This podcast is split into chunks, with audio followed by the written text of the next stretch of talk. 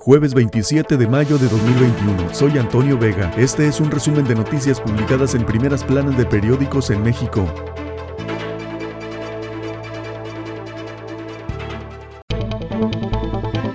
El Universal, crimen organizado, emite su voto con plagios, amenazas y asesinatos. Especialistas advierten que la inacción del gobierno para blindar el proceso electoral de la violencia ha hecho que cárteles sean los ganadores con la imposición o el homicidio de candidatos en el país.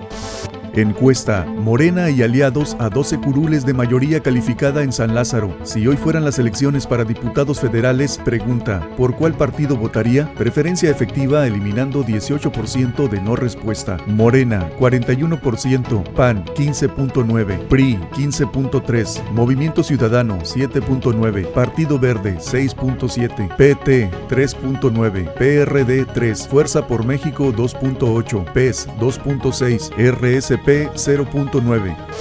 Aerolíneas de Estados Unidos tomarán vuelo en México. Aprovecharán la degradación aérea para ampliar rutas y frecuencias, dicen expertos.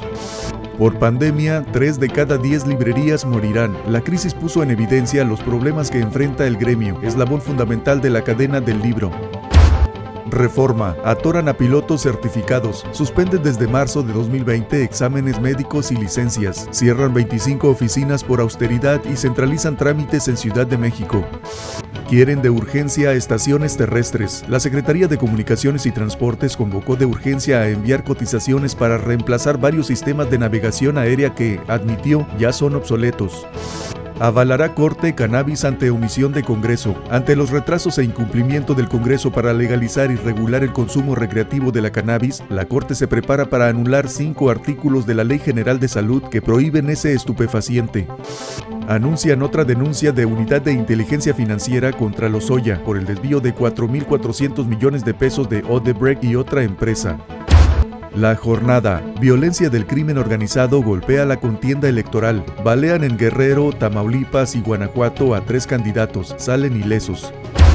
Milenio. AMLO e INE llaman a salir a votar en respuesta al crimen. Condena el mandatario el abstencionismo y a las mafias de la delincuencia organizada y cuello blanco. Córdoba exige a las autoridades garantizar condiciones a solo 10 días de la elección intermedia. Presidencia justifica nueva refinería. El petróleo es el mejor negocio del mundo, dijo. El Heraldo, van 150 millones de pesos para volver a categoría 1, calificación aérea. El titular de la Agencia Federal de Aviación Civil, Carlos Antonio Rodríguez Munguía, ve fácil retomar el nivel para septiembre o, en el peor escenario, a finales de año.